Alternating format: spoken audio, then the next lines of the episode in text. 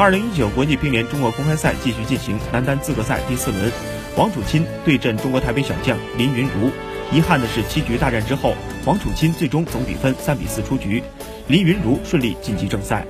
周启豪的对手是二零一九年世乒赛男单亚军卡尔松，他在先丢一局的情况下四比二逆转，顺利晋级。赛后，王楚钦坦言自己还不够稳定，不够成熟，很容易受上一局的影响，这是一个优秀运动员不应该犯的错误。被问到今后如何取得进步，王楚钦表示，需要弥补的东西，自己差的东西还有很多。这次输了，希望下次能够赢回来。